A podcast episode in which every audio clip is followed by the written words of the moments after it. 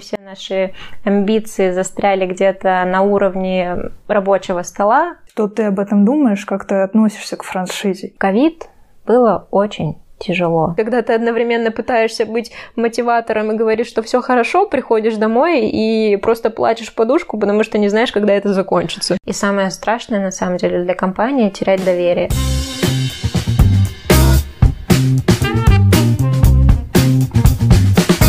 Тема сегодняшнего выпуска, если это можно назвать темой, я бы скорее назвала слово «экскурс». Экскурс в историю бренда Топиера. Почему открыли чайную, какой путь прошли, а также с чем сталкиваемся сегодня. Затронем темы, связанные с продуктом, командой и даже ковидом. Поэтому не переключайтесь, будет огненно. В общем, начнем. Говорить сегодня я буду не одна. Гостьей нашего выпуска будет сооснователь ТПР Ти Настя. Настя, привет! Поприветствуй, пожалуйста, наших слушателей. Всем привет! Меня зовут Настя. Очень рада, на самом деле, что мы наконец-то решились записать нашу историю, если это можно так назвать. Истории всего три года. Но так или иначе, будет очень круто поделиться и рассказать, что мы все-таки пытаемся тут сотворить. Классно, классно, Настя. А я, вот знаешь, хотела бы начать вот с чего. У меня появились такие мысли о том, что даже не то, что мысли, а я так о себе думаю, то, что я человек гуманитарного склада ума, что я э, очень, мне очень сложно даются логические э, темы, темы, связанные с математикой, физикой. Они мне, конечно, даются, но очень сложно. И вот я не представляю, что в один момент я решаю заниматься бизнесом, хочу открыть свой бренд, э, да, продукт. Нет, мне представляется, конечно, что я могу это сделать, но это будет определенная подготовка, я буду э, изучать этот вопрос. И не прям, что я такая завтра просыпаюсь, бизнес-вумен такая с чемоданом и все, да? А мне вот интересно, как а, вы пришли к этому, как решились создать бренд, как решили основать Топера? Mm-hmm. Ну а кто сказал, что подготовки не было? Подготовка была огромная на самом деле, и решались мы практически... Точнее, мы не сразу решились открыть Топиеру. Э, прошло полгода или год, пока мы все анализировали, разбирались с рынком, разрабатывали продукты. И вообще, сама идея, она накапливалась очень много времени начиная с Китая, где мы с моим мужем путешествовали вместе, а если уж на то и пошло, если раскрывать все карты, то Топиера мы открыли вместе с моим мужем. Соответственно, вдвоем мы э, были в Китае, вдохновились идеями того, что чай, оказывается, это можно пить не просто дома, а можно прям взять на улице классный, качественный, вкусный и пойти гулять где-нибудь а, по городу, наслаждаться видами или на работе, на учебе. В моем случае это произошло на учебе. Я училась в Китае, и, собственно говоря, практически каждый день я пила чай. Вот так вот и произошло. Мы подумали, подумали, что-то там поизучали и решили, а почему нет? Мы оба работали в офисе, а офис нас начал напрягать тем, что мы сами не реализовывались, и все наши амбиции застряли где-то на уровне рабочего стола, а хотелось создать что-то такое, что будет полезно и нам, в качестве самовыражения, самореализации и людям. Просто мы из тех людей, из тех предпринимателей, которые не хотят не просто зарабатывать деньги, а делать что-то ценное. Соответственно, так и произошла Топиера с, нашим, с нашей самобытностью, с нашими ценностями, с нашим особым взглядом на ведение бизнеса. В моей голове также формировалась мечта то хочется создать команду, которая будет действительно достигать классных целей, не просто работать по приказу, а работать как семья, э, действовать в одном направлении. Что-то что такое завуалированное. Не, это, это очень реально классно, потому что сейчас, мне кажется, очень мало даже кто так мыслит. Потому что быть нацеленным на качество продукта, на желание создать вокруг себя команду, семью, которая будет не просто да, с тобой работать, а именно также будет заинтересована в продукте, в процессе. Сейчас, мне кажется, сейчас в основном очень мало кто э, нацелен на такое. У меня ощущение, как будто сейчас все нацелены на больше приобретения, да, на материальные какие-то ценности. Ну да, я согласна. Опять же таки, э, нужно понять мотивы, для чего люди начинают делать бизнес. А, и понятное дело, что невозможно делать бизнес, не зарабатывая деньги, иначе это называется уже не бизнес, просто не коммерческой организацией. С другой стороны, тратить столько сил, времени, эмоций, вкладываться в что-то, что будет приносить только деньги, но это уже вряд ли можно сказать чем-то человеческим, потому mm-hmm. что у нас же нематериальные потребности также существуют. Это и признание, это и другие какие-то ценности, которые формируют нас как личность. И вот у нас в бренде, в команде сформировалась такая идея и особенность, что все, что мы делаем, мы делаем это не просто так, а мы создаем это для кого-то и в первую очередь для себя. Угу. Я вот что хотела еще спросить. Бывают ситуации, когда ты что-то начинаешь, и в силу каких-то обстоятельств тебе сложно начать это делать одному. Ну, это всякие бывают причины.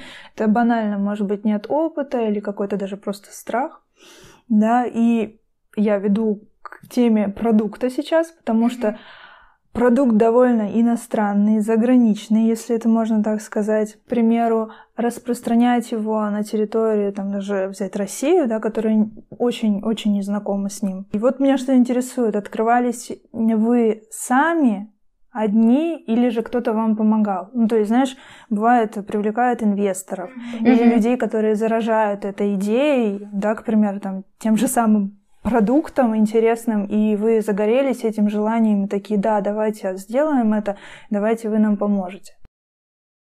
Угу. Открывались сами, без помощи кого-либо, и это было очень смелым и рискованным поступком.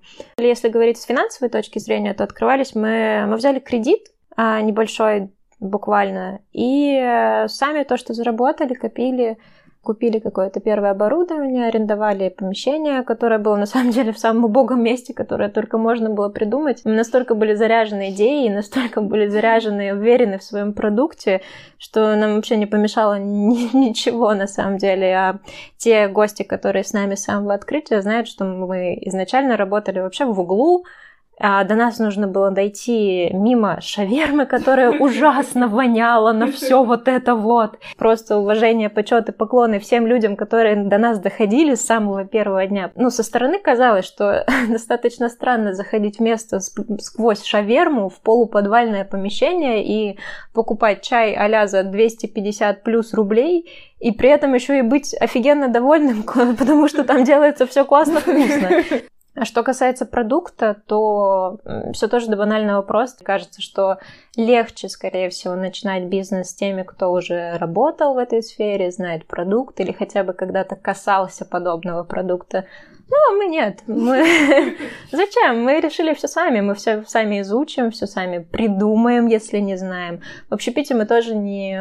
Ну, у меня образование бизнеса, моего мужа тоже отчасти. Где-то он варился немножко в общепите, там слегка касался общепита.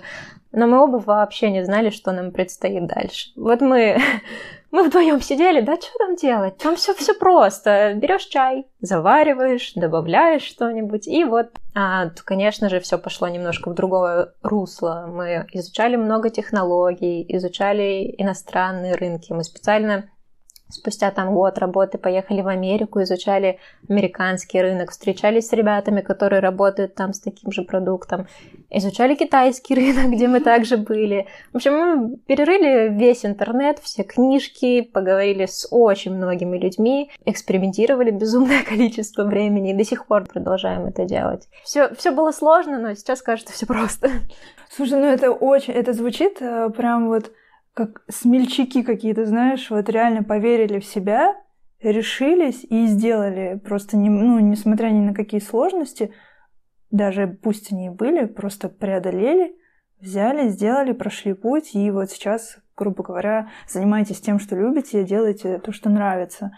И это приносит огромное удовольствие. Знаешь, я прям сижу сейчас, э, слушаю тебя, слышу твои э, слова, и я прям впитываю и понимаю, как тебе нравится заниматься тем, что ты делаешь. Это достойно восхищения очень, я бы так сказала.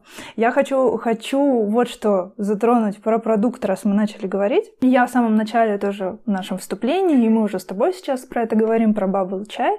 Может быть, наши слушатели не знают кто-то, что это за продукт. Мы сейчас как раз об этом поговорим. Вот я хочу сказать, что bubble чай это напитки с топпингами. Топпинг это, mm-hmm. так сказать, тапиока.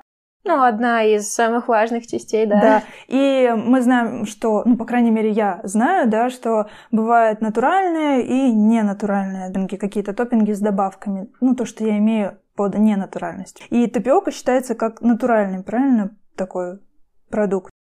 Ну, смотря как ее приготовить, в принципе, все продукты отчасти можно считать натуральными. Зависит все от того, в каком виде это было приготовлено, какие добавки были добавлены и вообще как они использовались. Если говорить о тапиоке, да, натуральное. Если говорить о составе тапиоки, нужно изучать. Это так же, как с любым другим mm-hmm. продуктом. Например, возьмем соки. Есть натуральные свежевыжатые, а есть консервированные. Тоже натуральные, да, там есть апельсины. А что еще там добавлено, ну, фиг знает. Нужно почитать. Соответственно, когда мы говорим про натуральность в нашей чайной, то мы и подразумеваем натуральность. Мы не скрываем составы, мы делаем все самостоятельно, у нас свое производство, в том числе тапиоки.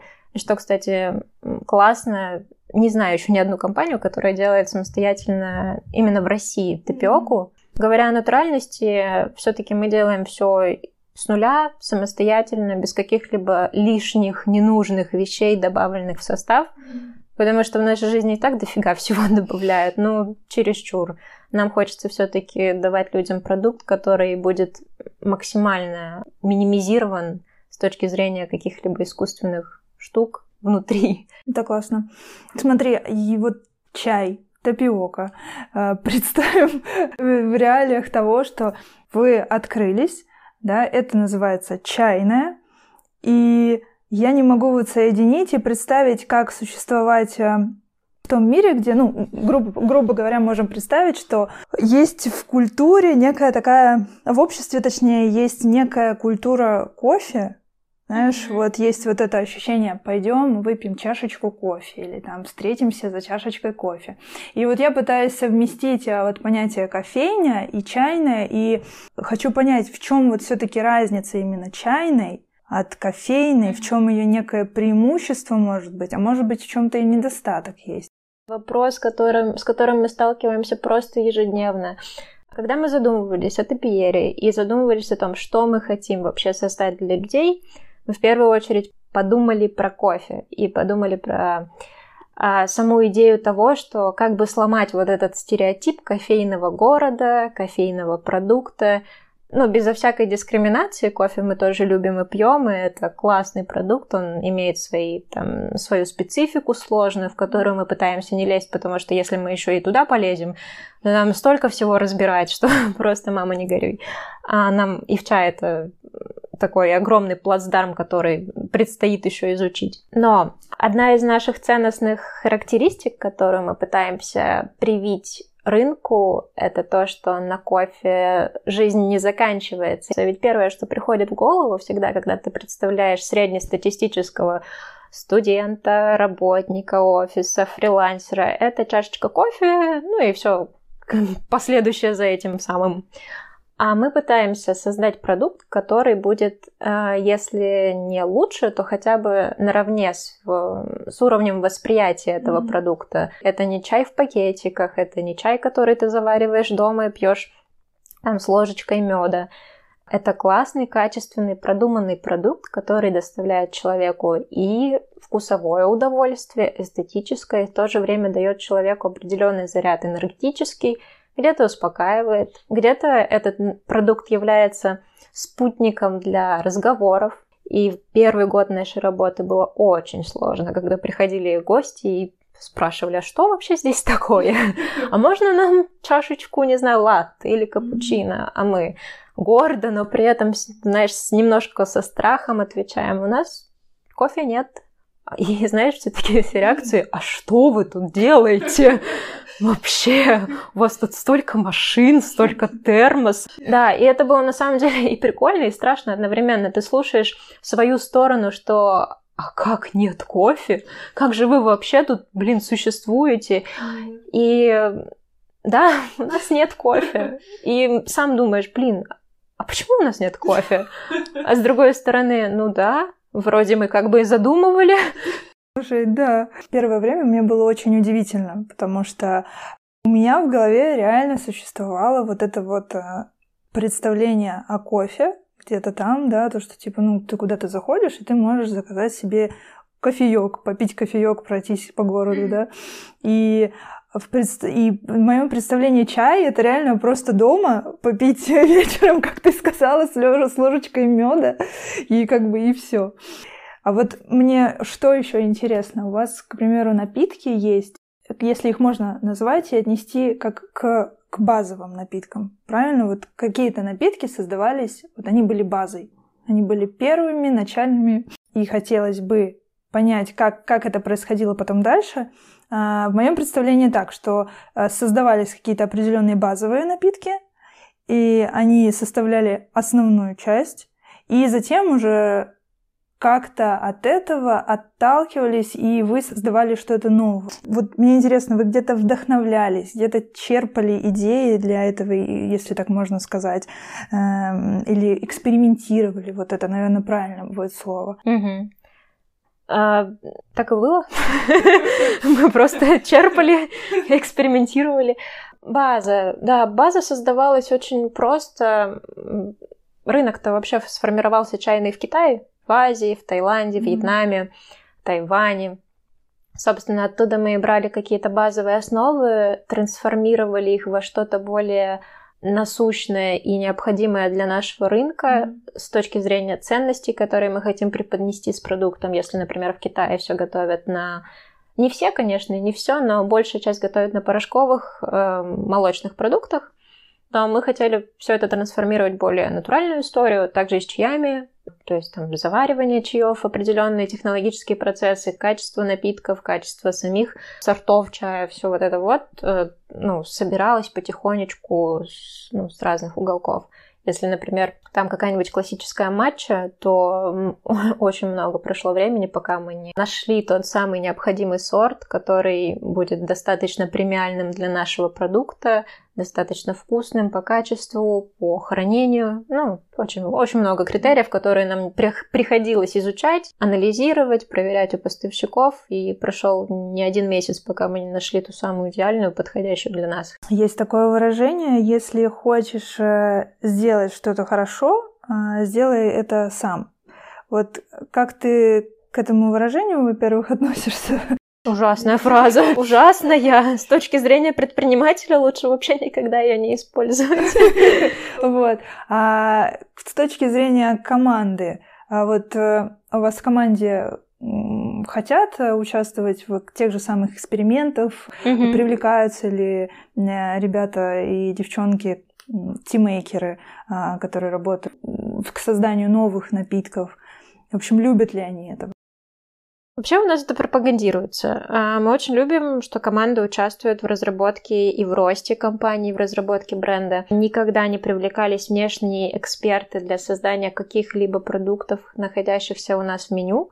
И все, что было создано точнее, все, что находится сейчас у нас в чайной карте, и вообще, в принципе, любой продукт, он был создан совместно командой. Да, изначально это были мы сами, потом приходили новые люди, вкладывали какую-то свою интересную изюминку. На данный момент вся команда у нас прям есть такие креативные сессии, когда мы просто набираем кучу продуктов и экспериментируем и думаем, М, что же из этого получится опять. Ну, иногда получается неимоверная жижа, которую невозможно пить, но иногда получаются такие классные вкусы и сочетания, которые нигде нельзя было найти уже в готовом формате, но можно было придумать, и этим мы и занимаемся. Мы вообще очень скрупулезно относимся к подбору кадров. Если раньше мы совершали очень много ошибок и брали ребят просто «хочешь, работай», давай. Тогда у нас даже опыта не было такого, чтобы делать более тщательный отбор. Сейчас мы подходим к выбору команды а, с точным таким расчетом, анализом. Обучение проводится очень серьезно, и мы вкладываем очень много сил времени, а с учетом, что этот продукт достаточно уникальный и подобных аналогов приготовления практически не существует именно в рамках нашего mm-hmm. формата напитков с собой, то да, отбор идет серьезный. И в первую очередь мы ищем не а профессионалов, кофейных гуру и так далее, а ищем ребят, которые действительно хотят работать Угу. Слушай, я прям вот слушаю и э, слушай, я не, не, будь я частью команды Топиера, и слушая я там где-то просто прослушивая это все, я бы хотела работать с, с таким начальством, с руководителями в такой команде, потому что мне кажется, это мотивирует. Ну, просто мотивирует даже делать э, что-то новое, мотивирует приходить на работу, а, да, и мотивирует на хорошее настроение, хороший настрой и вообще создает такую ауру вокруг себя позитивную. Ну, ты правильно сказала про хорошее настроение. Это именно то, что мы пытаемся создать внутри коллектива, когда ты приходишь на работу, и тебе действительно радостно здесь находиться. Да, это работа, и тебе нужно приходить рано утром, уходить поздно вечером, а, делать много заготовок, работать с людьми. Не всем это всегда дается хорошо, а иногда это дается очень сложно, потому что бывают классные гости, а бывают, ну, к сожалению или к счастью, такие веселые ребята, которые просто на неделю еще оставят свой осадочек и потом разгребай. Ну, в общем, как иногда говорят ребята наши, каждому тиммейкеру по психологу, и, в принципе, действительно такое есть. Мы стараемся сформировать такую, такое окружение, которое будет приносить радость. Ну, иначе зачем все это? Просто так заставлять людей работать? Это, считаю, рабский труд, с которым мы не хотим иметь дело. Я бы, наверное, знаешь, как назвала твои слова и вместе их объединила одним словом. Э, как э, некие ценности, ценности команды и некая философия команды. Мне интересно, мне все интересно сегодня, поэтому я сегодня буду говорить, что мне интересно. Когда бывают сложные моменты, ну, знаешь, возникают не прям там очень сильно какие-то конфликтные ситуации, да, а просто какие-то сложности, недопонимания. Как это все регулируется у вас? Существует ли, ну, если это можно так сказать, система штрафов или каких-то наказаний? Угу. Да, все регулируется очень просто. Мы же люди. Мы берем и общаемся. Если кому-то что-то непонятно, рассказываем, объясняем. Как правило, для чего существует вообще классная система отбора персонала? Потому что необходимые базовые ценности, которые мы видим в людях, они, собственно, и приводят к правильному рабочему процессу. А если у человека изначально заложено отношение к работе, что работа должна быть честной, и всегда должна быть открытой. Если есть какие-то проблемы, их не нужно прятать, их нужно решать, то и, как правило, конфликтов как таковых нет. Если же они появляются, то решаем все просто разговором. Но если это что-то внутреннее, если мы не понимаем друг друга, где-то не сошлись какими-то взглядами или, не знаю, там, что может быть еще такое важное, а если это объективные косяки, которые происходят на работе очень часто, особенно в общепите, там что-то разбил, что-то не услышал, что-то сделал не так. Ну, все очень просто. Мы не штрафуем ни в коем случае, не депримируем, никакие такие излишества. Мы вот этим вот всем не, пренебр... э, не используем. Почему? Потому что мы считаем это очень нерабочим инструментом. Но не научатся люди на системе штрафов работать хорошо. Но если человек работает плохо, он работает плохо. А если он хочет работать хорошо, он работает хорошо. Если по какой-то при- причине временно не получается, ты помогаешь ему понять, как нужно делать или как должно получиться. А то, что ты его депримировал за разбитый чайник, ну и что дальше будет? Ну, следующий разобьется. Это хорошая, кстати, позиция. Получается, позиция разговоров. И действительно, тот, кто плохо работает и так, он и так будет плохо работать, несмотря ни на что. Кстати говоря, по поводу штрафов еще очень интересная система, которая я не понимаю, почему до сих пор существует. Штрафы, они воспитывают привычку прятать ошибки. Mm-hmm. Потому что штрафы по своей системе, они лишают человека ресурса, на которой он живет. И если человек боится ошибиться, соответственно, он не будет признавать свою ошибку. А что мы пытаемся культивировать и воспитать в нашей команде, это открытое, честное отношение к ошибкам.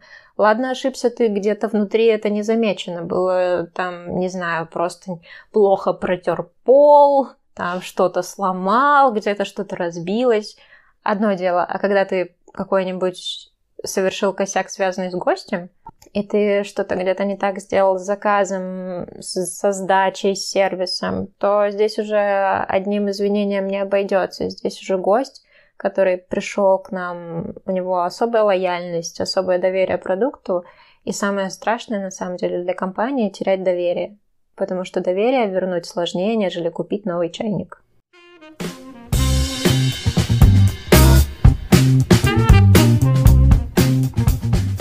Классно. Если вот говорить про команду, а, партнеры, франшизы, мне интересно знать, что ты об этом думаешь, как ты относишься к франшизе. И если, опять же, встречный вопрос сразу же, что если есть желающие а, заключить франшизу с TPR, да, как вот они даже не то, что как они могут сделать это, а какими качествами, вот так вот будет лучше, какими качествами они должны mm. обладать.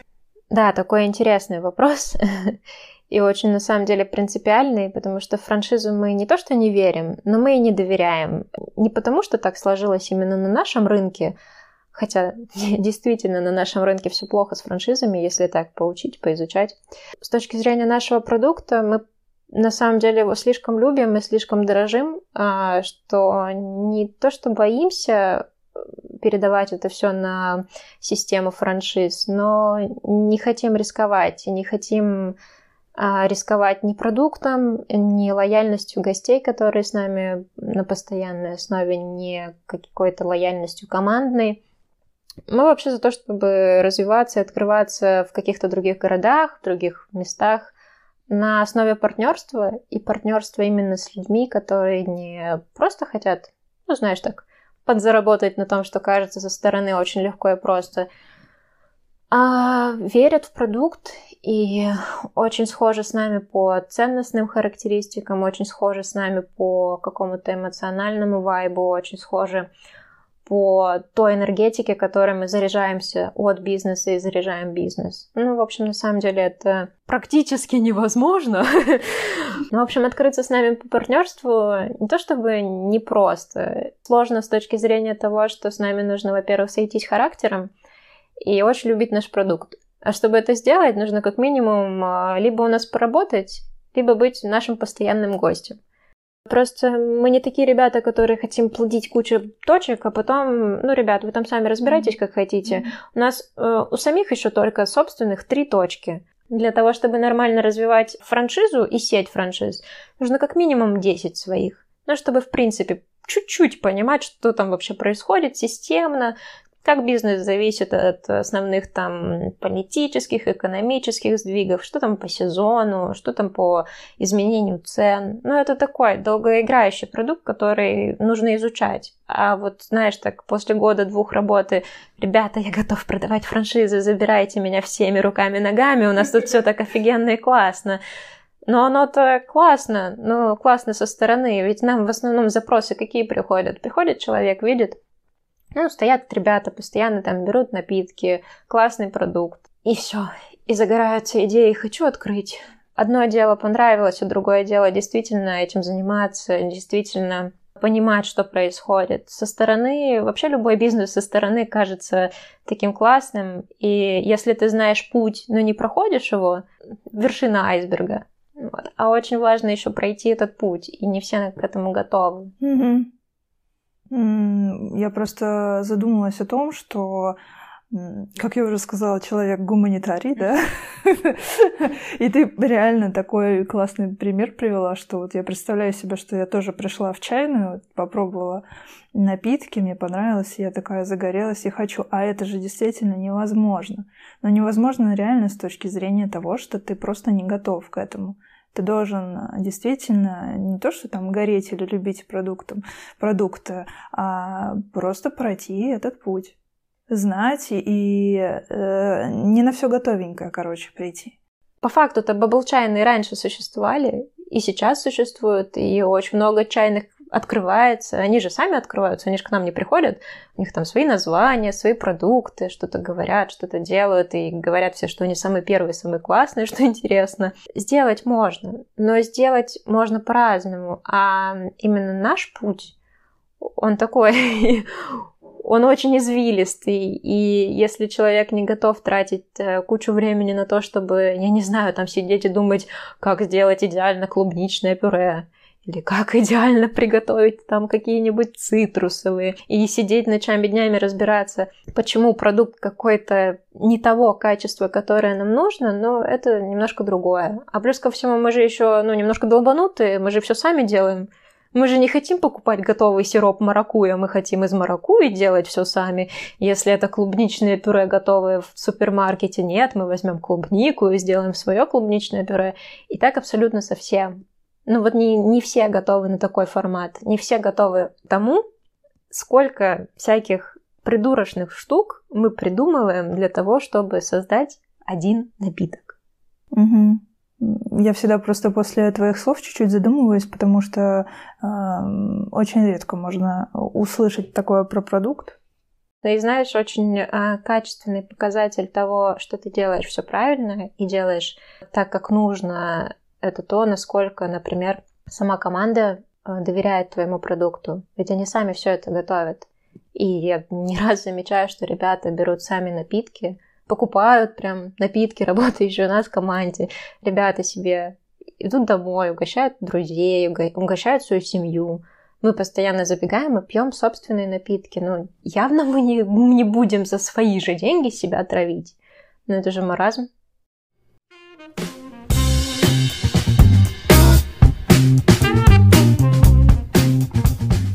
Мы с тобой обсудили тему команды, партнеров, франшизы, и мне в голову, конечно, сразу же приходит антипод этим словам, так сказать, некий антоним, слово «конкуренты».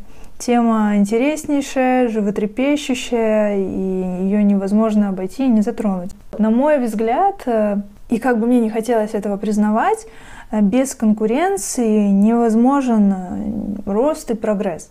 Э, я бы хотела заострить внимание на слове здоровой конкуренции. Это когда люди делают один и тот же продукт в своей сфере, в своей нише, да, но они делают его качественно, и их внимание зациклено именно на качестве, на улучшении того, что они делают. Так вот, мне очень интересно, а, поддерживаешь ли ты, во-первых, мое мнение, а, и как воспринимаешь конкурентов? Я их очень люблю. Все, конец. Нет, это действительно так. Я, ну, я здесь не лукавлю. Я их и люблю, и ненавижу одновременно. А люблю почему? Потому что мы, когда появлялись на рынке, но ну, мы действительно были одни из первых. И было очень сложно начинать, э, когда рынок совершенно неизведан, и практически каждый первый человек, который к тебе приходит, спрашивает, а что это, а как это, зачем это. И быть первым на рынке и вырабатывать новые привычки сложнее, нежели открываться тогда, когда у тебя уже есть какая-то готовая база. Это я говорю сейчас про конкурентов, которые появлялись после нас. И очень классно, когда есть ребята, которые так же, как и ты, пытаются взрастить новый рынок, совершенно не похоже на то, что было до этого, хотя, да, были баблчайные, но сейчас он немножко трансформировался во что-то более сложное, более такое структурное. Я бы хотела тебя перебить. А вы, когда открывались, э, были самыми первыми или были еще чайные? Э, смотря как понимать, если говорить про бабл чай в принципе, то, конечно же, нет. Они появились задолго до. Там еще когда были такие порошки, лопающиеся шарики, вот это вот все. Когда пошел тренд на более азиатскую версию этого напитка, то я могу сказать, что я не хочу просто бросаться словами, что мы были первыми, потому что вдруг это не так. Хотя мы очень много изучали рынка и российского, и зарубежного, и следили практически за каждой новой появляющейся чайной, но мы были одними из первых, это точно. Как минимум сейчас чайных четыре раза или в пять больше, чем было, когда мы только появлялись. Сейчас э, рынок, он приходит в более-менее такой сформировавшийся вид, когда есть э, более сильные игроки, более слабые игроки э, со своей специализацией, со своей аудиторией. И очень круто смотреть на других, смотреть, что они делают, э, понимать, что делаем мы так, что мы делаем неправильно, или наоборот – отстаивать свою позицию, несмотря на успех других конкурентов. У всех все по-разному, у всех свои какие-то идеалы продукта, у всех свои стандарты, у нас свои стандарты. Если подводить под наши стандарты, то многие, конечно же, делают все по-другому. И опять же, это не ну, и неправильно, и не неправильно. У всех все свое. Да, другое дело, как ведут себя конкуренты. Ты говоришь про качество продуктов и про то, что производят конкуренты. То, что они производят, может сказаться на самом качестве в целом. Бывало ли такое, что эти негативные стереотипы и истории, которые происходят, то они бьют э, по вашему продукту? А, бывают очень грустные истории, когда, например, наши потенциальные гости приходят сначала к конкурентам, у которых ценности немножко ниже наших по какой-либо из категорий продуктов, и э, разочаровываются, и после этого у них уже формируется очень сильная картинка того, как должен, как выглядит, точнее, рынок и продукт, и уже к нам тяга идти становится все меньше и меньше, и тогда приходится принимать экстра усилия, чтобы доказать свою правоту и доказать какие-то свои стандарты и показать хотя бы потенциальному гостю, что мы не такие, мы делаем все по-другому, попробуй приди к нам, и тебе понравится. Становится сложнее. Ну и легче с другой стороны, потому что люди, которые, например, начинают сравнивать, они выбирают, находят для себя что-то подходящее, неважно, мы это или конкуренты, тоже классно, когда люди начинают уже немножко разбираться. Вопрос э, сейчас к тому, когда люди выбирают между похожими продуктами и почему они могут выбрать конкурента. Да, по разным причинам. Кому-то что-то нравится больше, кому-то что-то нравится меньше. Это как Pepsi и кола. Ну вот тебе Coca-Cola нравится больше, чем Pepsi. Ну, можешь объяснить, почему? Ну, наверное, по каким-то там своим критериям. Также и здесь. Кому-то нравится больше текстурности в напитке, поэтому идут к нам. Кому-то больше нравится именно такого натурального ощущения продукта, ребята идут к нам. Если кому-то нравится что-то более бомбезное, знаешь, там фиолетово, ну, какие-то такие невероятные цвета, которые в реальном мире сложно вытащить из натуральных продуктов, то идут к другим ребятам. Если кому-то нравится что-то, что мы пропагандируем как ненатуральное, то мы тоже, к сожалению или к счастью, не можем удовлетворить потребность именно в этом продукте. Эм, и это неплохо, есть разнообразие. Всегда же классно и, и колу попробовать, и пепси. Я сегодня часто вспоминаю э, всевозможные различные выражения. И сейчас тоже не могу упустить возможность э, и не сказать одно, что есть такое выражение мол, держи друзей близко, а врагов еще ближе. И если мы утрируем и заменим это тяжелое слово «враги» на конкурентов и скажем, держи конкурентов еще ближе. Вот насколько это возможно в, сегодня, в сегодняшних реалиях и Дело даже не в том, насколько возможно держать конкурента рядом и смотреть, что он там делает, а в этом плане, а в том, что возможно ли сотрудничать и mm-hmm. возможно ли дружба. Слушай, да, я часто думаю об этом, вообще возможно ли, и было бы круто. И на других рынках есть такие примеры, да и в кофейнях есть такие примеры, когда ребята с разного бренда просто кооперируются, делают какие-то коллабы, создают клевые продукты. И это здорово, когда ребята, особенно такого более молодого возраста, ребята в управляющем составе открыто относятся к тому, а, что это неплохо и это не страшно быть не то чтобы друзьями, но вместе формировать рынок, который а, работает на всех – но он же огромный, и здесь хватит каждому. Людей столько вообще в России, да в самом Петербурге, дофига людей живет. Нельзя их просто поделить на, там, на красное и желтое. Все так или иначе и там, и там. И здорово культивировать рынок вместе. Да, вы конкурируете, и классно, если вы будете конкурировать на более высоких основах, на ценностях, на качестве, на скорости, на сервисе, но конкурировать на базовых вещах из разряда «я лучше, ты хуже», ну, э, это уже пусть гости решают, кто для них лучше, кто хуже.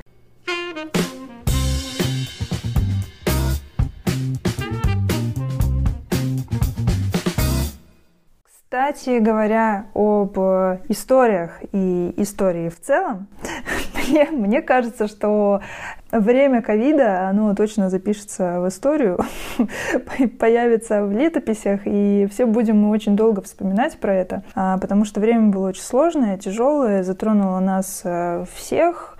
А, предпринимателям мне кажется, было очень тяжело в этот период. И очень тяжело, мне кажется, это мягко сказано даже. Это, как я понимаю, что вот в самом начале, когда только это все начиналось, были трудности, и если ты хочешь и можешь, то было бы здорово, если бы ты поделилась и рассказала, какие были трудности э, в чайной, как справлялись с этим. И самый главный вопрос, конечно же, как же они закрылись в этот период. Ковид было очень тяжело. Точка. И на этом можно было бы закончить, если бы мы закрылись, но нет. В ковид мы поняли, что у нас охрененная аудитория. У нас просто самые лучшие гости, которые когда-либо вообще существовали, мне кажется, не знаю где, где-либо. Они, скорее всего, есть у всех свои, но я знаю только наших. Наши очень классные. А, мы делали доставку, и причем мы делали доставку сами на своей машине, гоняли по всему городу туда-обратно, просто бесперебойно все эти недели, которые продлевались и продлевались, продлевались и продлевались. Чем историю вы знаете, что там было? Наши гости лояльные нас на самом деле очень спасли, потому что если бы не их заказы и не доставки, которые мы делали ежедневно, то, ну, скорее всего, мы бы остались, но не были бы в таком замотивированном состоянии, и, скорее всего, мы бы очень сложно продолжали дальше работать. А в момент ковида мы, в принципе, поддержали всю команду, у нас не было сильных увольнений, не было сокращений. Те, кто хотел уйти, ушел, те, кто захотел остаться, остался. И мы продолжали работать, и все сошлось на самом деле очень круто. Единственное, что нынешние меры, которые продолжаются, они немножко начинают уже напрягать, если честно. Но действительно, безумная благодарность гостям за то, что они верят в наш продукт все равно тяжелое время сейчас, и я вообще не представляю, как э, люди справляются с этим. Именно те, кто владеет тем, что он создавал на протяжении э, там, долгого времени, да, свое детище. И мне кажется, это так страшно быть на той грани, когда ты можешь это потерять. И когда ты борешься со всеми силами, не имея никакой поддержки, ну или там имея поддержку, но она абсолютно никак не играет роль. И я уверена, что это на тебя лично тоже как-то повлияло. То есть ты какие-то свои личные психологические процессы тоже это, за это время проработала или получила какой-то опыт.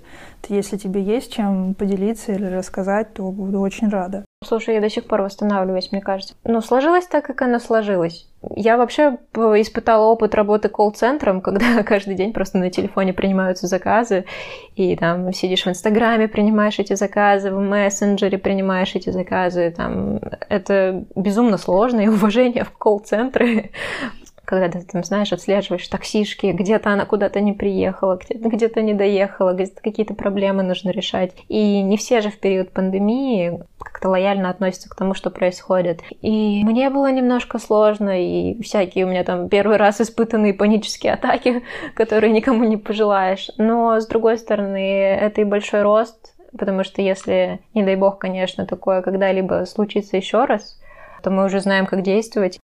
Я бы сказала еще, что это такой быстрый прогресс.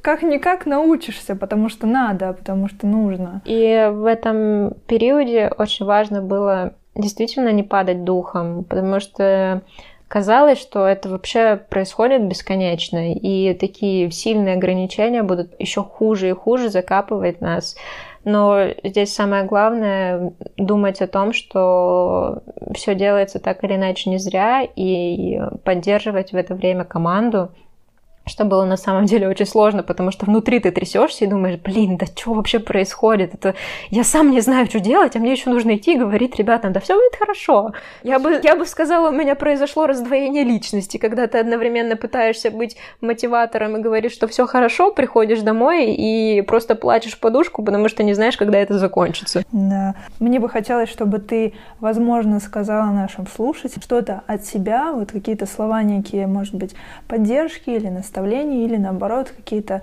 а, мотивирующие а, вещи, чтобы можно было не сдаваться в этот период и как бы как его можно еще преодолеть.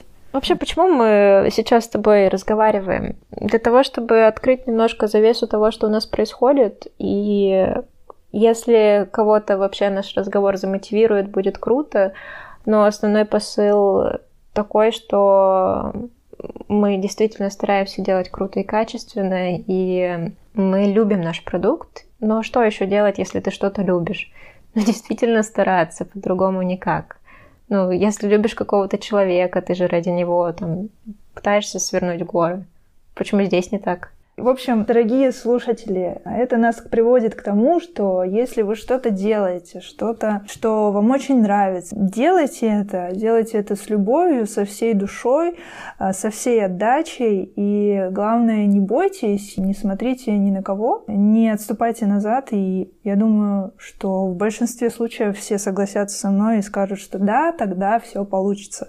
На этих прекрасных словах мы можем закончить наш а, сегодняшний выпуск. Надеемся, что вы заинтересовались темой бизнеса, э, прониклись историями, которые сегодня здесь прозвучали, и, конечно же, открыли для себя что-то новое и познавательное.